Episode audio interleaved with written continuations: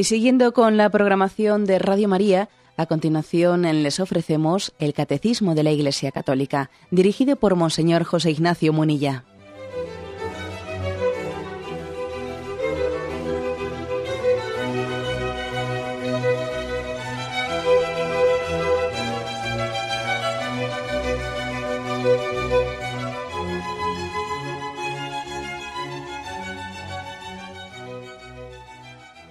Cordial saludo a todos los oyentes de Radio María. Un día más, con la gracia del Señor, proseguimos el comentario del Catecismo de nuestra Madre, la Iglesia.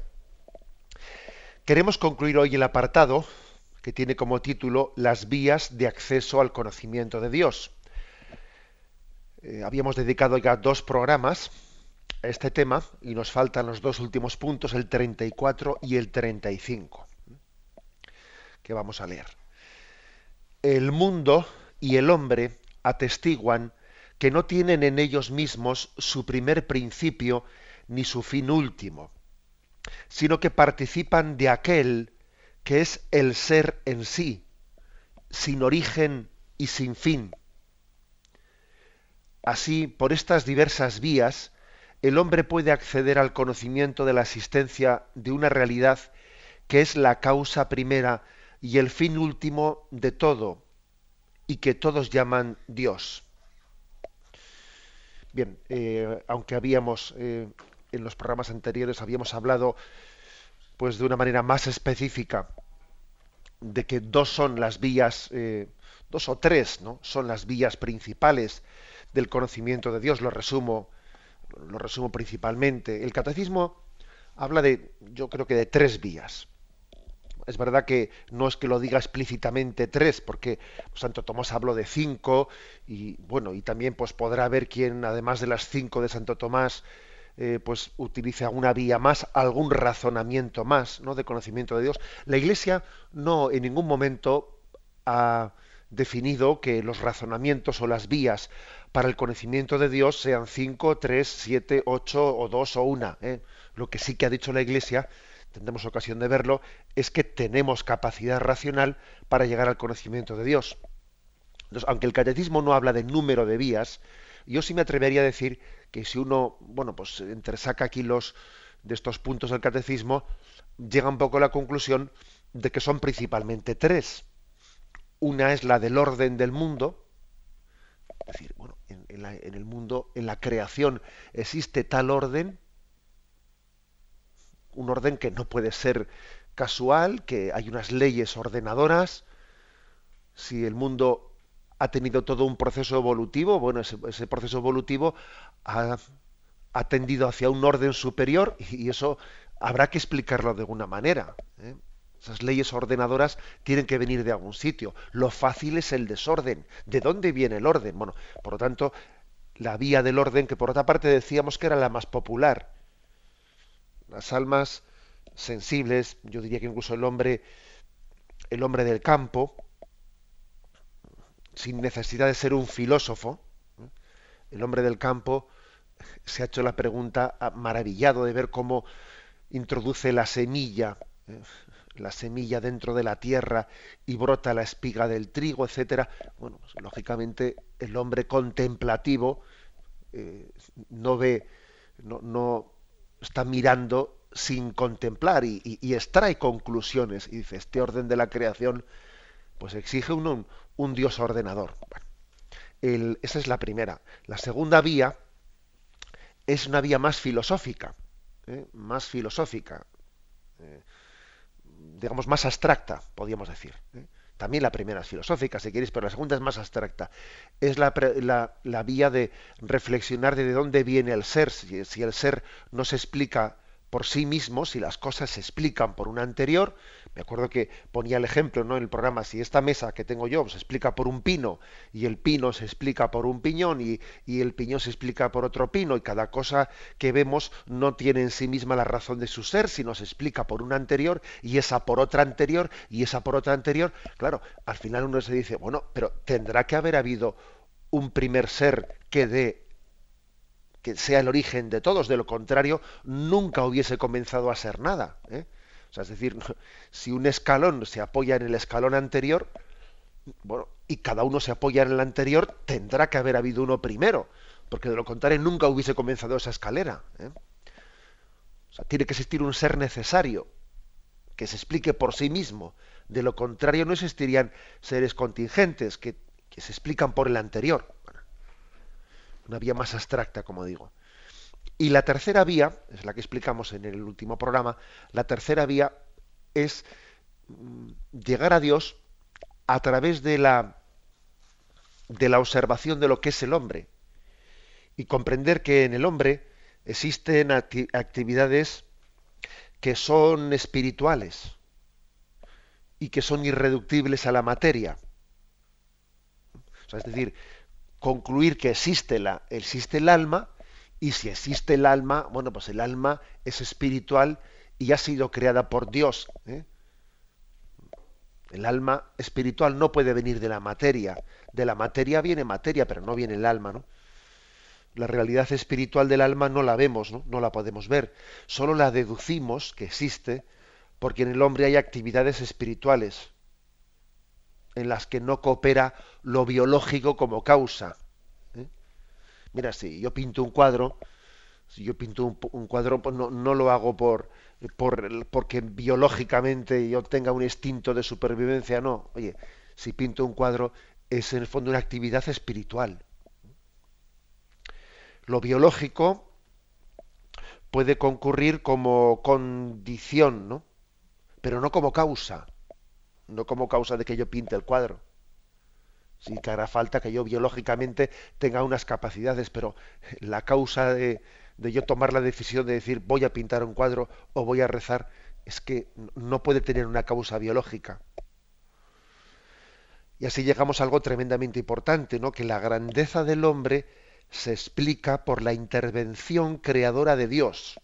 O sea, Dios ha creado el alma humana y eso le hace al hombre radicalmente distinto de todo, de todo el resto de la creación.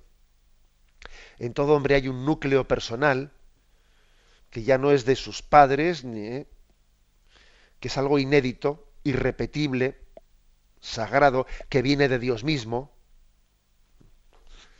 y que nosotros le llamamos alma.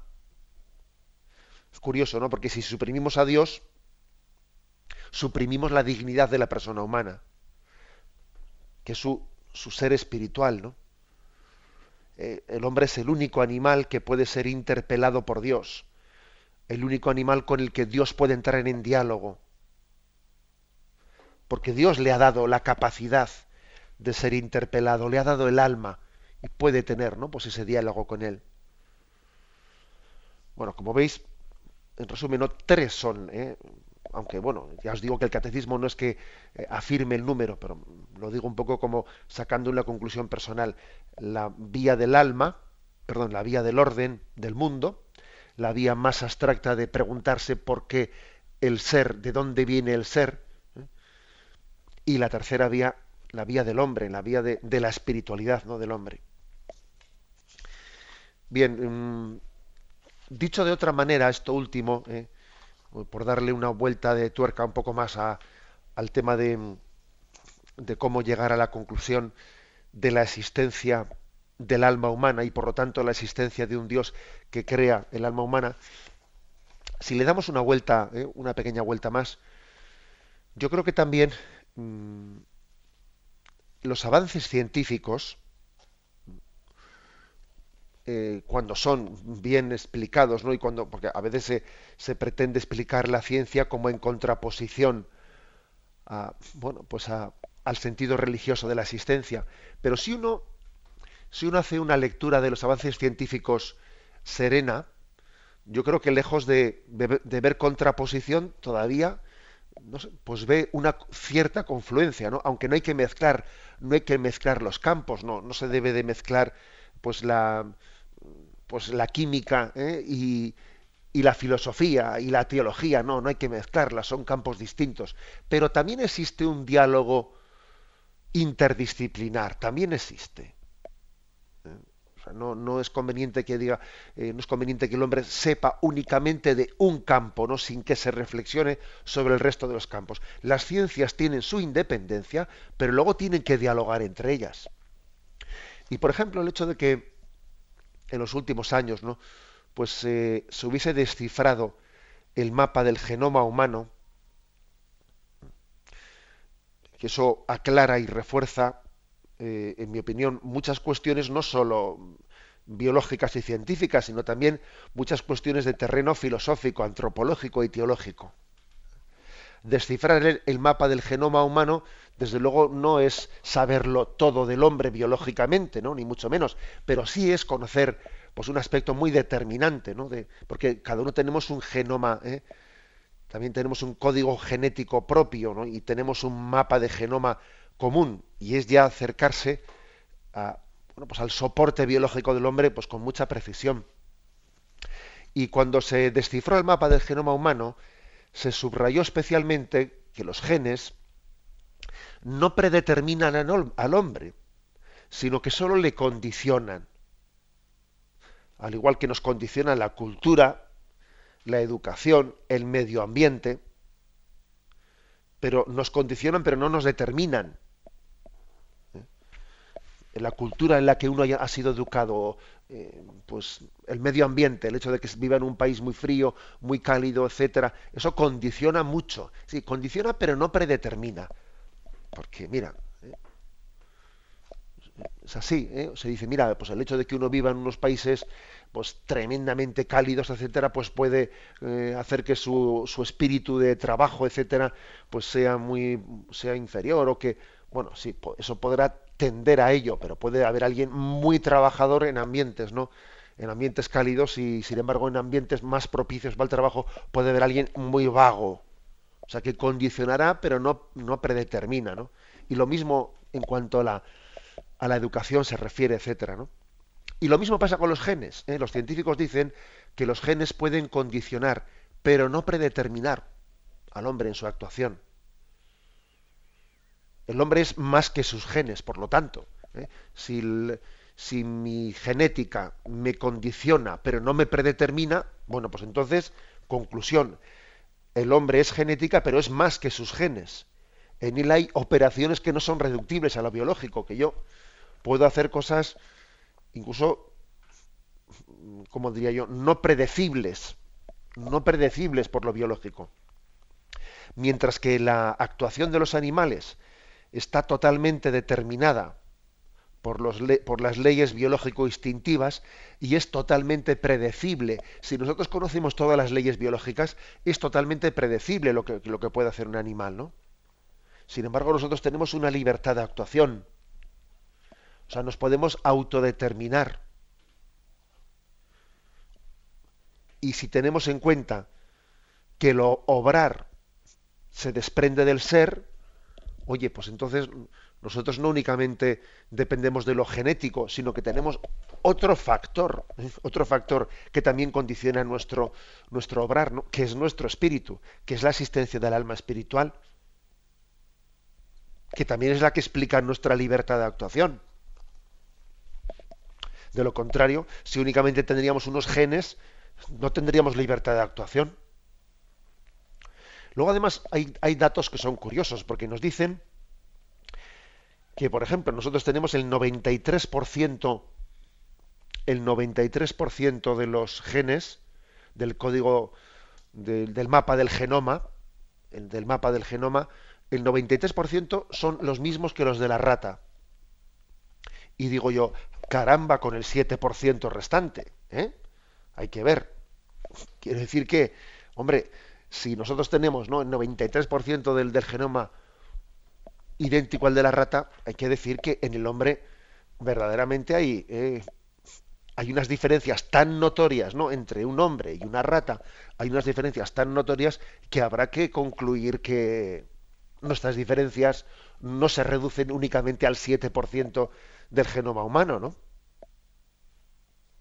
Siendo el hombre tan semejante genéticamente al animal irracional, ¿qué es lo que puede explicar pues bueno, su diferencia tan evidente y tan notoria, ¿no? Su superioridad tan notoria. ¿Cómo se explica nuestra capacidad de raciocinio? ¿Cómo se explica nuestra libertad? ¿Cómo se explica nuestra autodeterminación?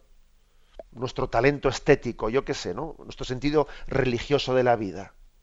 se explica únicamente por el 7% ese del genoma humano que es distinto de la rata.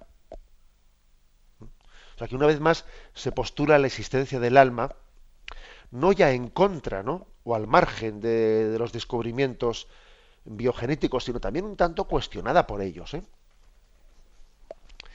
Bueno, no olvidemos que en la explicación de, de, la filosofía cristiana y de la teología cristiana, que está refrendada por el magisterio católico, se mantiene que el alma, el alma es creada e infundida directamente por Dios. Ya sé que ha habido otros planteamientos filosóficos, antropológicos, eh, que, habían dicho que no, que, el alma que el alma no se puede entender como una creación directa de Dios, ¿no? sino que hay que entenderla como una evolución de lo somático, ¿no? o como una espiritualización de lo biológico. Pero bueno, vamos a ser, vamos a ser serios. ¿eh? Eso de la autotrascendencia o de la espiritualización de la biología, ¿eh? Eh, yo creo que es poco serio.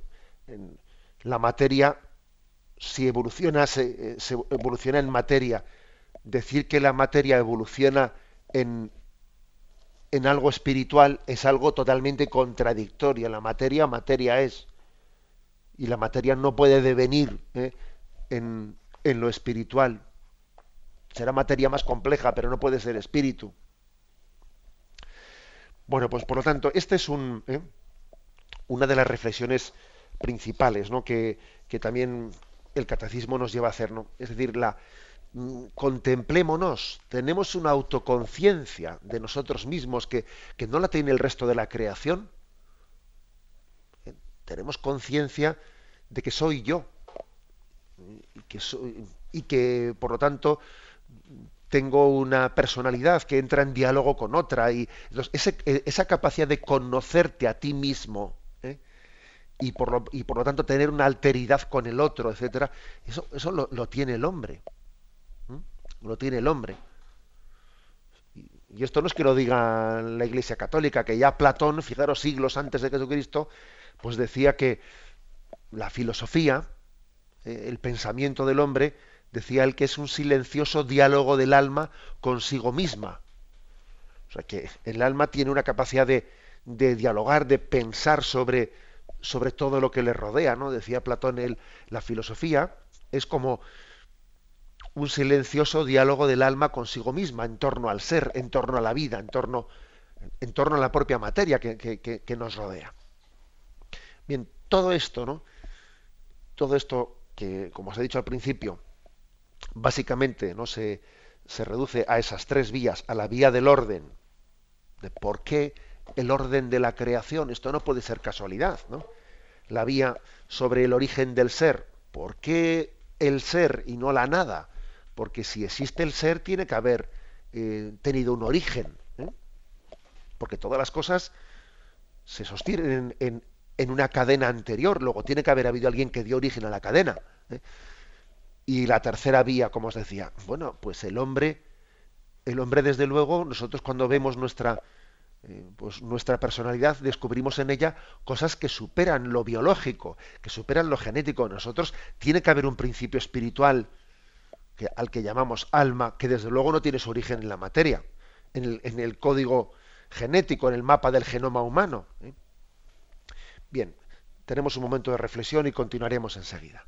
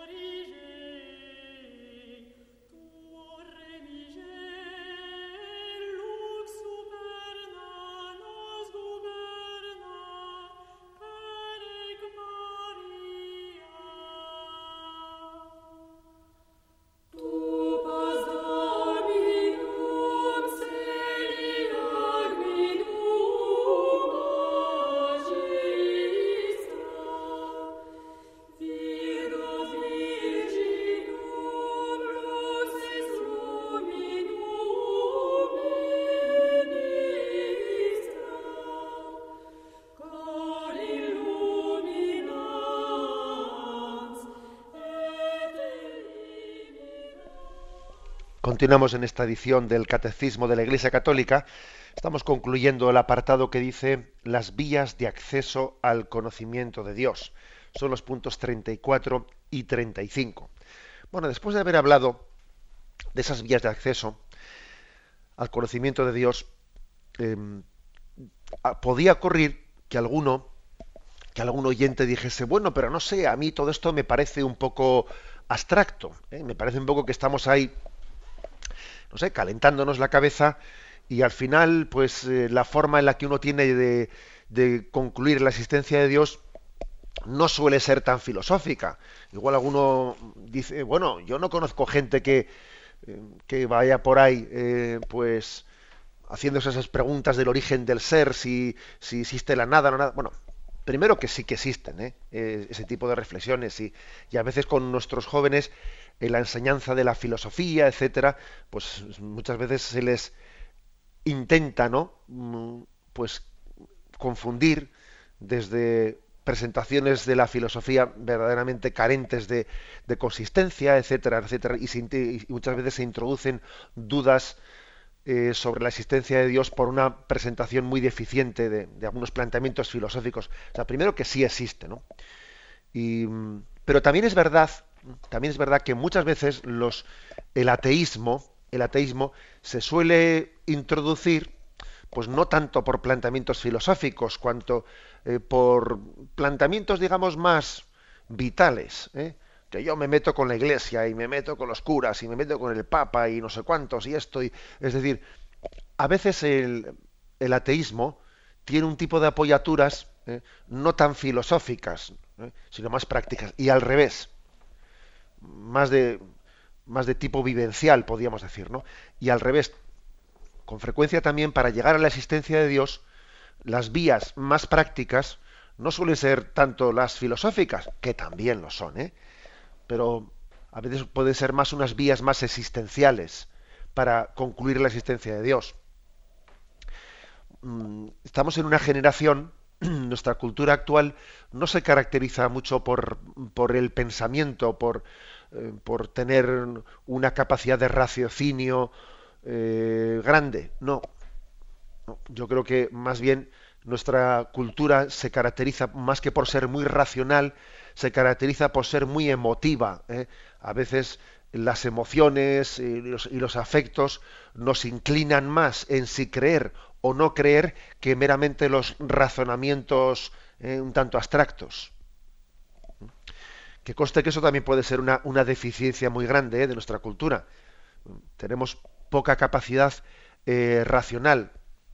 Yo también me doy cuenta que son nosotros los, bueno, pues los sacerdotes, cuando igual predicamos, etcétera, tenemos que tenerlo en cuenta, porque si en nuestra cultura, que como digo, es muy visual, ¿no? muy afectiva, muy emotiva, si tú haces un discurso o una homilía eh, en la que te, durante mucho tiempo hables de conceptos abstractos, eh, lo, más, más posible es que la gente desconecte a los 5 o 10 minutos eh, o un poco antes, porque no, no tenemos una gran capacidad de abstracción o racional. Más bien uno tiene que recurrir con, con cierta frecuencia a ejemplos, a imágenes un poco gráficas, etcétera, para que nuestra cultura, que no es muy filosófica, que no es muy abstracta, que más bien es muy la, cultura de la imagen, del sonido, del afecto, de la emoción, etcétera, se, se mantenga. Luego también digamos que conviene complementar estas vías de tipo racional para llegar a la existencia de Dios, pues con otras vías que, que son más existenciales. Hay que complementarlas. Y que posiblemente además pues suelen ser más más frecuentes, que haya más personas que hayan llegado a, la, a concluir la existencia de Dios por estas vías de tipo existencial más que por las filosóficas. Pero bueno, que todo hay que sumarlo, ¿eh? Todo hay que sumarlo. Porque también es, frecuente encontrarse con algún joven cuya dificultad principal, o, adulto, ¿eh? cuya dificultad principal es que escuchó un razonamiento de tipo eh, agnóstico, etcétera, y, no sé, y haberse acercado pues a, a reflexionar sobre los, las razones que, que argumentan, ¿no? y que demuestra la existencia de Dios, pues le, esponja el alma ¿no? y le ensancha el horizonte. Bien, ¿cuáles son las, esas otras vías más existenciales? Más existenciales para, para concluir la existencia de Dios. Bueno, me atrevería a decir, me atrevería a hablar, aquí el catecismo no, no habla de esto explícitamente, ¿eh? me atrevería yo a hablar por lo menos de, de cinco, de cinco vías. Una es la vía testimonial, la vía testimonial, es decir, es verdad que el acto, el acto de fe tiene que hacerlo uno personalmente, pero es muy importante las referencias que tiene uno a su alrededor. La vía testimonial es muy importante. Si alguien tiene a su alrededor personas creyentes que, que son que son santas, que son coherentes, ¿no? Eh, claro, pues la verdad es que es que eso ayuda mucho a creer por aquello que dice el refrán de que las palabras a lo sumo convencen, pero los ejemplos arrastran. Por eso la Iglesia, por eso la Iglesia suele proponer a, los santos como modelo de imitación, como ejemplo, ¿no? Estoy convencido que los santos han ganado muchas más almas para Dios, han ayudado a creer a muchísimas más gente que los filósofos. Eso estoy, estoy convencido. Hombre, también ha habido filósofos santos, ¿eh? como Santo Tomás de Aquino, etcétera. Pero ya me entendéis, ¿eh? que obviamente eh, el testimonio arrastra mucho y, nosotros estamos en una generación en que la vía testimonial es muy importante.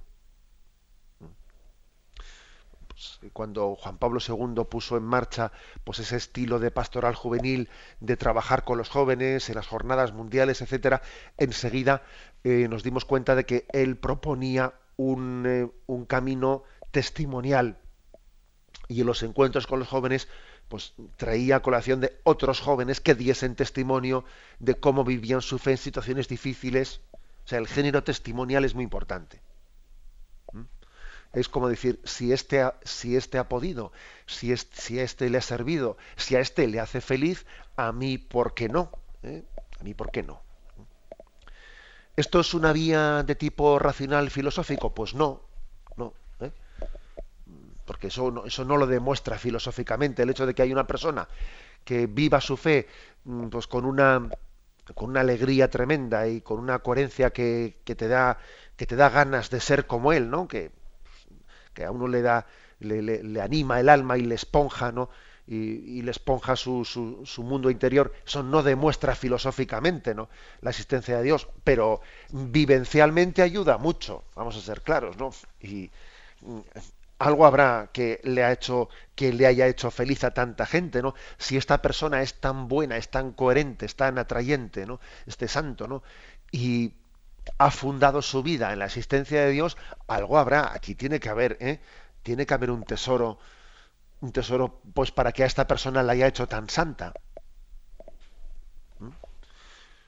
Y también, también fijaros, a mí a veces observo que observo que suele haber pues ciertos hijos que han perdido la fe y, y sin embargo admiran a sus madres o a sus padres tremendamente, les admiran mucho. Y, y saben que sus padres son, son eh, muy creyentes. Y desde luego ellos saben que sus padres han vivido pues un tipo de vida, vamos, que ellos la, admiran, ¿no? Admiran sus valores, admiran su espíritu sacrificio, admiran, bueno, y claro, bien se podrían hacer esta pregunta, ¿no? Decir, oye, si mis padres a quienes yo admiro y porque me doy cuenta que son de otra pasta, ¿no? Que son de si ellos se han apoyado tanto, ¿no? en su en su fe para poder haber sido eh, pues así de entregados y así de generosos, algo habrá tenido que ver su fe para haber tenido eh, un tipo de vida como esa, ¿no? O sea, este tipo de reflexión mm, también ayuda, ¿eh? aunque no es tan filosófica, es más existencial, pero también ayuda para tener, para llegar a concluir la, en la existencia de Dios. Un segundo argumento, el primero dicho más el testimonial, ¿no? El segundo también está ligado al anterior, ¿eh? Es que aquí yo quiera descubrir el Mediterráneo, está ligado al anterior, que es el factor, el factor grupal, ¿eh? O el factor comunitario. Es claro que, Dios es familia ¿eh? y que quiso revelarse a un pueblo y que el encuentro con Dios no se suele producir caminando por libre ¿eh? y que es mucho más difícil encontrar la meta caminando en solitario. ¿eh? ¿Eso qué quiere decir?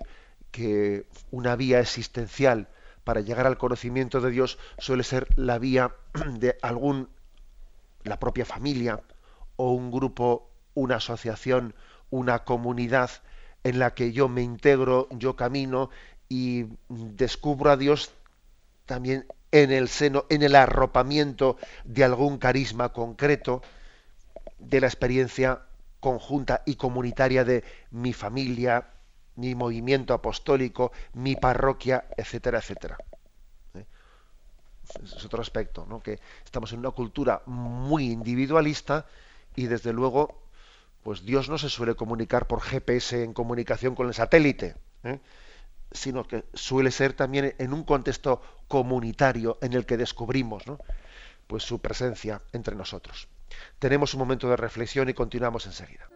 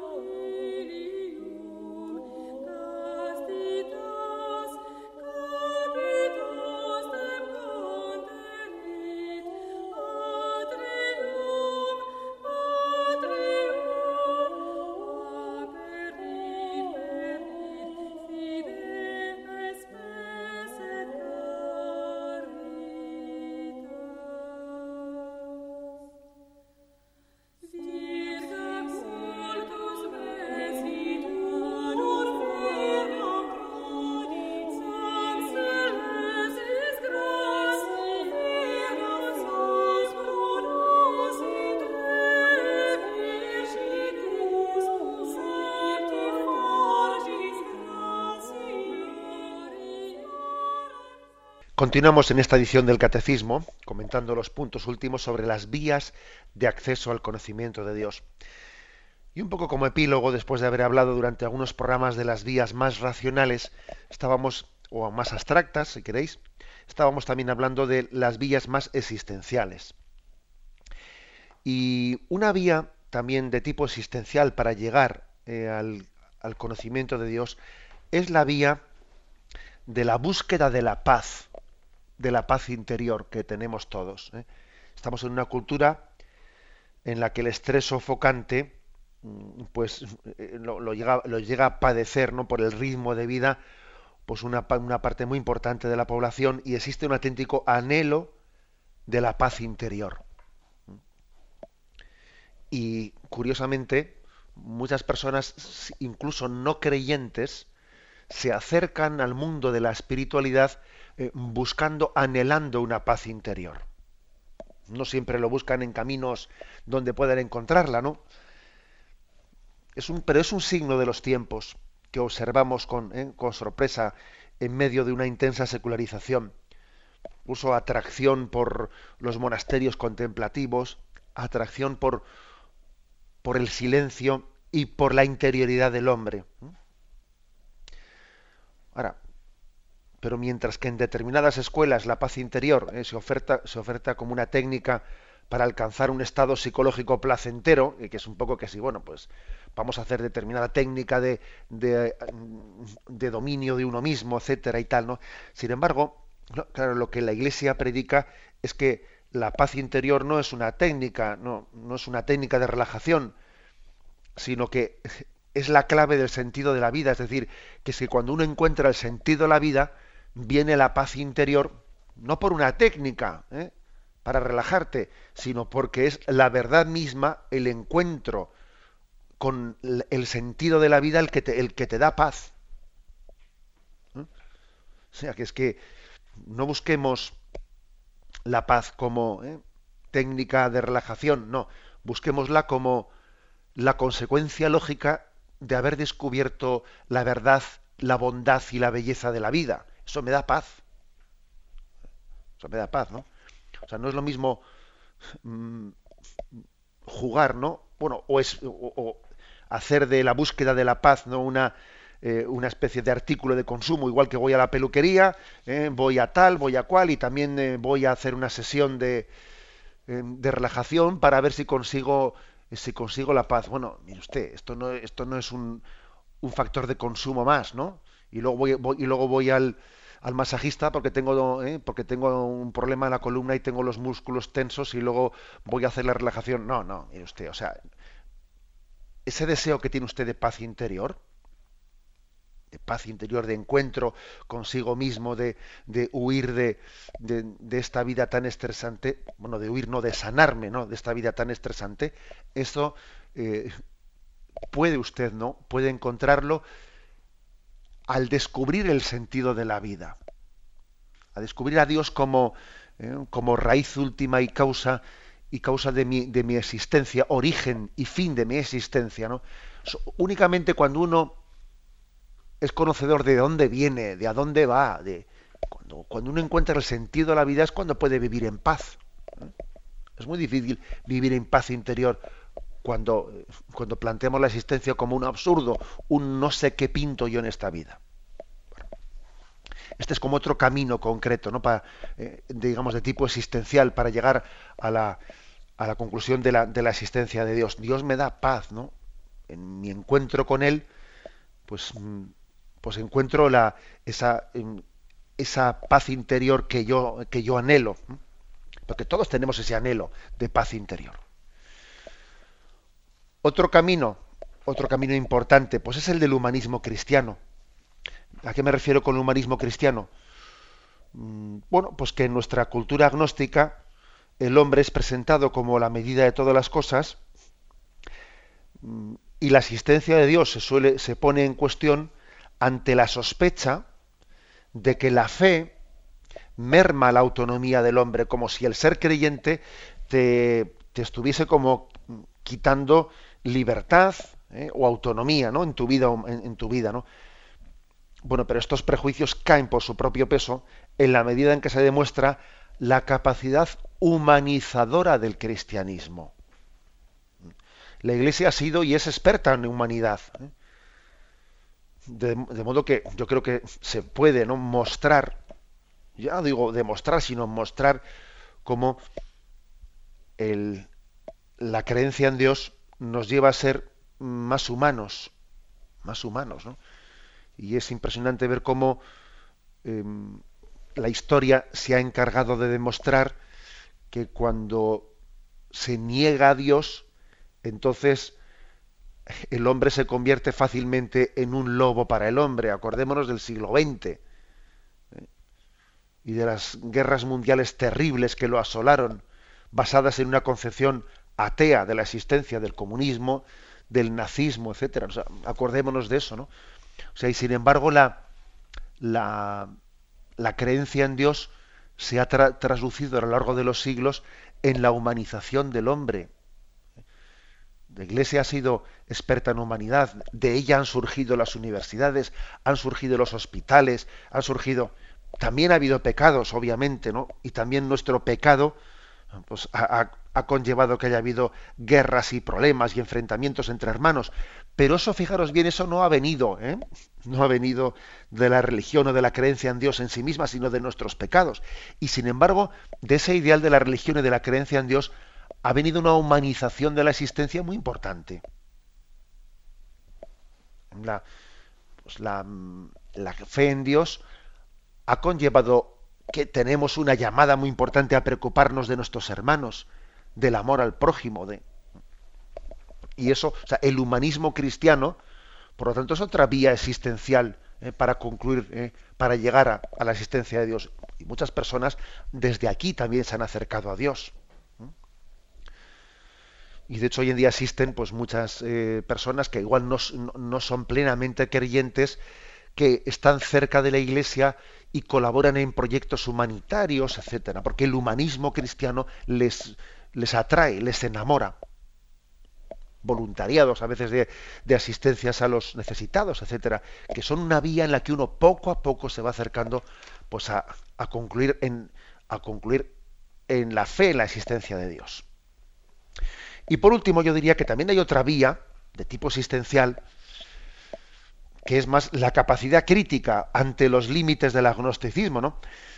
Es como una vía negativa, una vía negativa. Pues la cruda experiencia de la degeneración moral que, a la que se suele llegar cuando se niega a Dios, la cruda experiencia, por ejemplo, de, eh, pues de, lo que puede ocurrir en una juventud que pierde la fe en Dios y que su forma de vivir el ocio es desestructurada y desestructurante, etcétera, ¿no? Cuando uno ve cómo se pierde el rumbo, ¿no? Cómo se pierde el sentido común cuando, cuando deja de ser Dios quien eh, el norte de nuestra existencia y cómo se degenera, etcétera, ¿no? Pues eso también es, una cosa que nos tiene que hacer, que nos puede conducir, ¿no? A concluir en la, en la, en la existencia de Dios. Chesterton lo expresaba con mucha agudeza cuando decía, quitad lo sobrenatural. Y si quitáis lo sobrenatural, ya no encontraréis lo natural, sino lo antinatural. Y a veces cuando se deja de creer en Dios, se degenera de una manera tremenda. Y esta es una, eh, una vía también existencial. ¿eh? Y hay muchas personas, también vamos a decirlo, que incluso sin ser muy creyentes, dicen, yo voy a llevar a mis hijos a que reciban una educación cristiana, porque por lo menos así no degenerarán o no, no se meterán en, en, líos de drogas, en esto, en otro. Es decir, y fíjate que no lo hacen, no lo hacen tanto por una fe expresa, sino porque se dan cuenta de que es que no hay alternativa.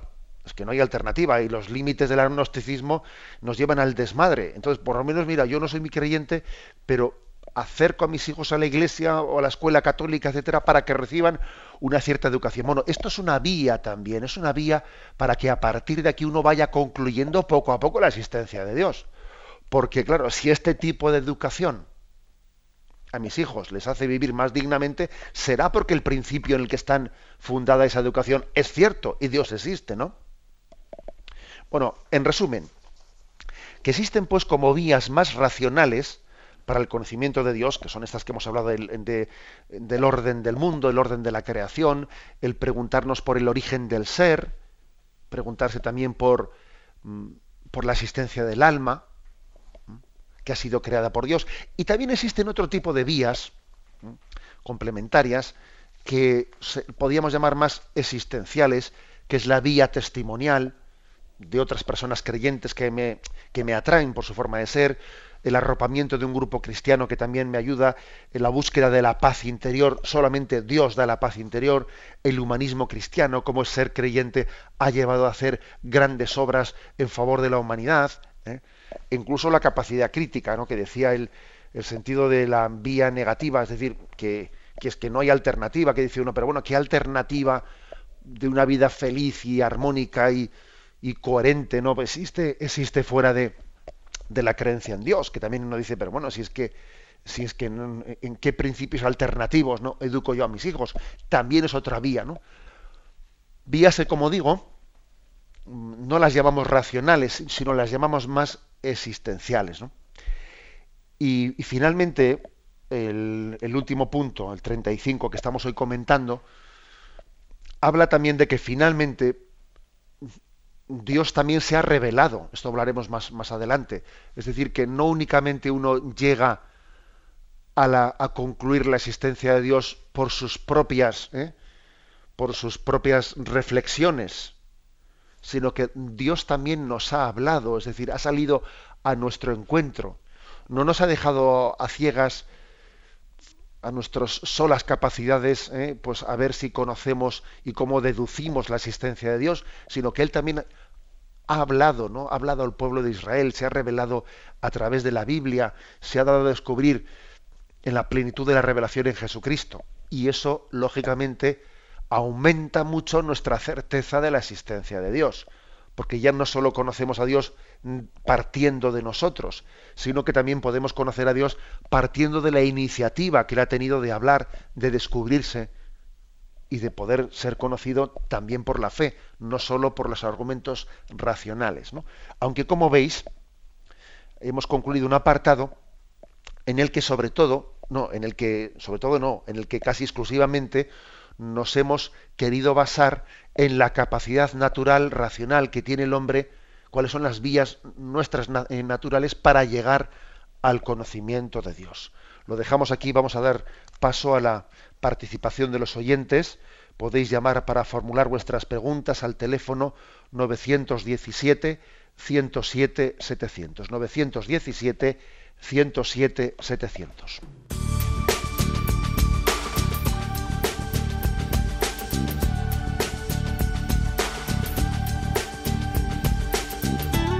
Radio María le ofrece la oportunidad de recibir en su casa sus programas favoritos.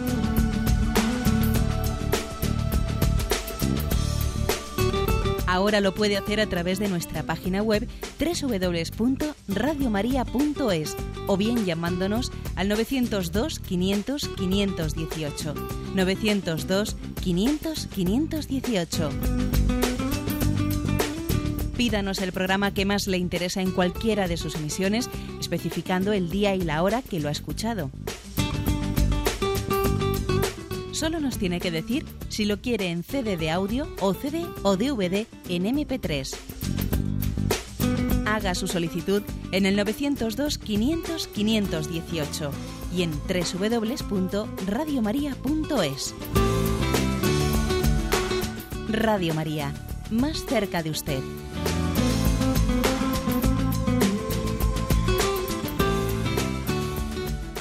Sí, buenos días, ¿con quién hablamos?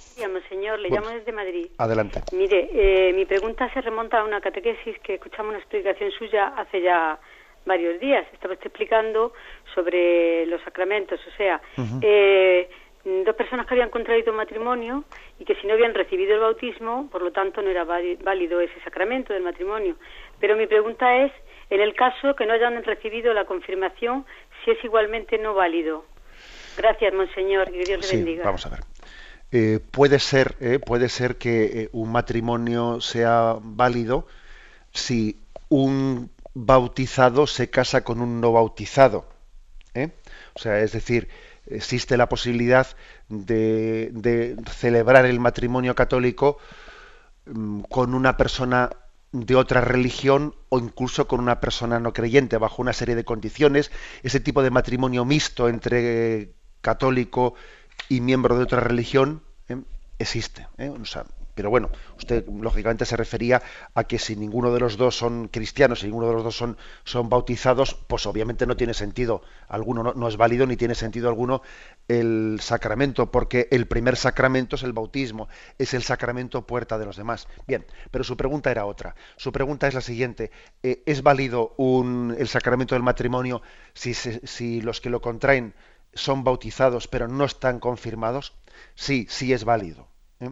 La Iglesia Católica eh, recomienda vivamente estar confirmado para poder recibir el sacramento del matrimonio. Lo recomienda vivamente, pero no es una condición ¿eh? sine qua non.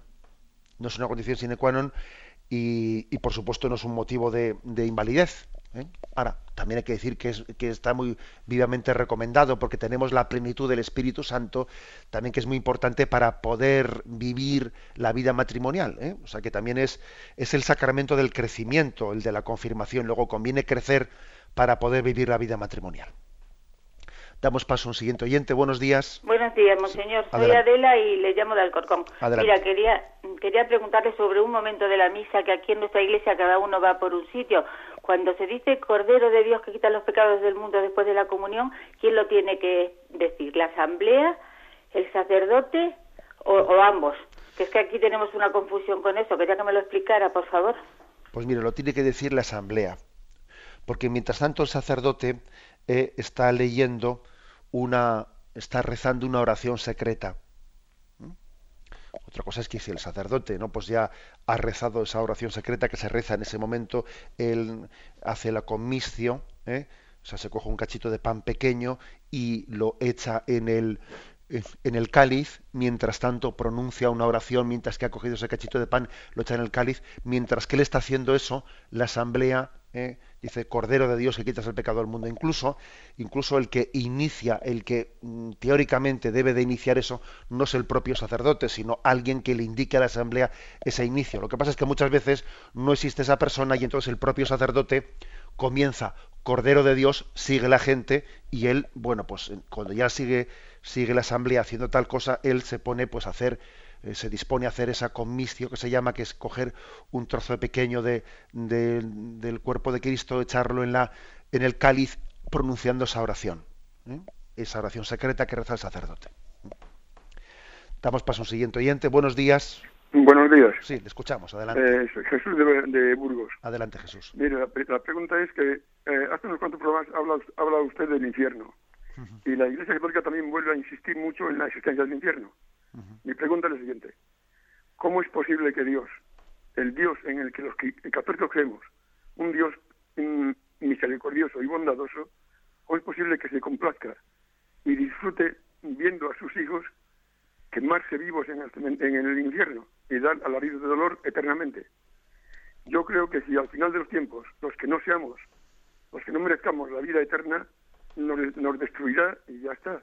Pero de ahí a tenernos en el infierno eternamente. Muchas gracias. ¿eh? gracias a usted. Mire, nosotros las cosas tenemos, las conocemos, un, un, tema como este, lo que conocemos, lo conocemos por revelación. ¿eh? Eh, es decir, Jesús nos ha revelado la posibilidad de la condenación y hay bastantes, bastantes pasajes, ¿no? Eh, evangélicos en los que se habla de esa posibilidad. Por ejemplo, especialmente el capítulo 25 de San Mateo, tuve hambre y me disteis de comer, o tuve hambre y no me disteis de comer, hice, hice al fuego eterno, etcétera, etcétera. Bueno, habla de, ¿eh? habla de, de, esa, em, de ese estado eterno. Vamos a ver, yo creo que también en la manera en la que usted ha tenido de, decir las cosas, eh, las ha descrito de una manera que no son justas. Usted ha dicho, ¿Cómo es que Dios se complazca y disfrute de.? No, bueno, es que eso es, no hay tal afirmación en ninguna manera. Dios no se complace ni disfruta ¿eh? en la pérdida de sus hijos. Todo lo contrario. Decir tal cosa de Dios, yo pienso que es no, no, haber entendido pues, todo el esfuerzo de Dios de intentar buscar la oveja perdida, de que el corazón de Cristo sufre por el pecado de sus hijos. El quien más sufre porque le demos la espalda a Dios es Dios mismo. O sea, que lejos de Dios complacerse y disfrutar esa, esa imagen de Dios está totalmente deformada o caricaturizada. ¿eh? Dios sufre, lo curioso es que Dios sufra más que nosotros mismos por nuestra propia perdición, que es el colmo, ¿no? O sea, Dios sufre por la oveja que no quiere volver ¿no? al redil. Em, claro, la pregunta a nivel, digamos, más, como usted hacía, filosófico, ¿Y cómo es posible? Mire, porque aquí existe una, un misterio que se nos escapa, que es el misterio del respeto de Dios a nuestra libertad. Dios nos ha hecho libres con todas las consecuencias. Y una de las consecuencias de la libertad de Dios es que mm, Dios no puede salvarnos, entre comillas, ¿no? Dada su decisión de crearnos libres, Dios no puede salvarnos si nosotros no consentimos en ello. ¿Mm? Porque es una contradicción el que el hombre se salve sin abrirse a la gracia de Dios, porque Dios nos ha hecho libres y por lo tanto la salvación tiene que ser una, una aceptación del hombre a acoger el don de la salvación. ¿Mm? Aunque pueda parecer un poco fuerte la frase que voy a decir yo ahora, es decir, es que si el hombre no, no, no dice que sí a Dios, Dios no puede salvarle, porque le ha creado libre. Claro que Dios es omnipotente, pero Dios en su omnipotencia nos ha creado libres. Luego el hombre tiene que concurrir con la voluntad de Dios. y por lo tanto, Dios respeta su creación. Y si Dios ha creado al hombre, no, mm, no se desdice de, haberlo creado. decir, ahora le, creo, ahora le hago desaparecer. no, sino yo mm, respeto la decisión de la creación con todas las consecuencias. y, bueno, y nosotros observamos que en el Evangelio se habla de que las opciones del hombre tienen consecuencias eternas, de salvación o de perdición. Bien, damos paso a la siguiente llamada. Adelante. Sí, buenos días, me llamo de Madrid. Adelante, le escuchamos. Sí, mire, con motivo del robo este que ha habido en el convento de esta religiosa pintora, entre los jóvenes se está volviendo a plantear la eterna duda de por qué la iglesia tiene riquezas, por qué no vende los cuadros para dar solo a los pobres. Entonces yo quería ver si me podías dar argumentos para yo contárselo a ellos. Muchas gracias. Bien. Mire, yo le voy a decir un argumento que es el siguiente, ¿no? Que, que fácilmente hablamos sin saber. Primero nos salta la noticia de que si en el convento había un millón y medio de euros, luego resulta que son 400.000, que ya es la, eh, la, cuarta parte de lo anterior. Eh, vamos a ver, si, si, es que, ¿por qué hablamos de lo que no sabemos? ¿Por qué hablamos de lo que no sabemos? Eh? Pues, pues, pues, claro que a todo el mundo nos llama la atención que pues que estuviese ese dinero sin estar metido en el banco. A todo el mundo nos llama la atención pues porque bueno pues porque posiblemente eh, pues las cantidades que nosotros tenemos en casa suelen ser suelen ser inferiores. Ahora vamos a tener un poquito de, sensatez ¿eh? y un poquito de, sentido común. Si ese monasterio si cualquier monasterio tiene que hacer eh, el retejo no sé qué obras de obras de restauración y obras de tal, vamos a ser claros que hoy en día un monasterio que tenga que acometer unas obras eh, mínimamente importantes, desde luego con, con 400.000 euros, no hace las obras. Y va a tener que pintar esa mujer bastantes cuadros más. Porque, quiero decir que, ¿para qué hablamos de lo que, de lo que no sabemos? ¿no? Yo creo que, que existe existe una tendencia muy grande. A mí cuando me habla mucho de las riquezas de la Iglesia, yo digo, oiga, mire usted, pues yo estoy por conocer otra institución en la que todos los miembros que la formamos, eh, pues tengamos pues una distribución de bienes como la que tenemos. El hecho de que el obispo gane el mismo sueldo que el sacerdote, o que el cardenal o que el otro y que no tengamos diferencias entre nosotros y que seamos mil euristas todo el mundo o menos que mil euristas porque no llegamos a los mil euros. Oiga, si yo creo que en la iglesia hay suficientes testimonios para quien quiere ver y quien no quiere ver, ya le digo yo que se agarrará, sí, los tesoros del Vaticano, sí, ¿y qué hacemos? ¿Vendemos la capilla Sistina? ¿O qué hacemos? ¿O le alquilamos al, a un jeque árabe? O sea, quiere decir que, que es hablar es hablar un poco desde tres, desde tres eh, frases hechas, eh, pero sin conocer la vida real de la Iglesia. Yo me atrevería a decir que, cuanto más conozco la Iglesia, más me doy cuenta de que no, no he conocido otra institución, y dudo mucho que exista, con un criterio de pobreza como se vive en el seno de la Iglesia. Me atrevo a decir eso y, la verdad es que creo, que creo que lo compruebo en el día a día, en la, en la, en la vida real de la Iglesia. Tenemos el tiempo cumplido. Me despido con la bendición de Dios Todopoderoso, Padre, Hijo y Espíritu Santo. Alabado sea Jesucristo.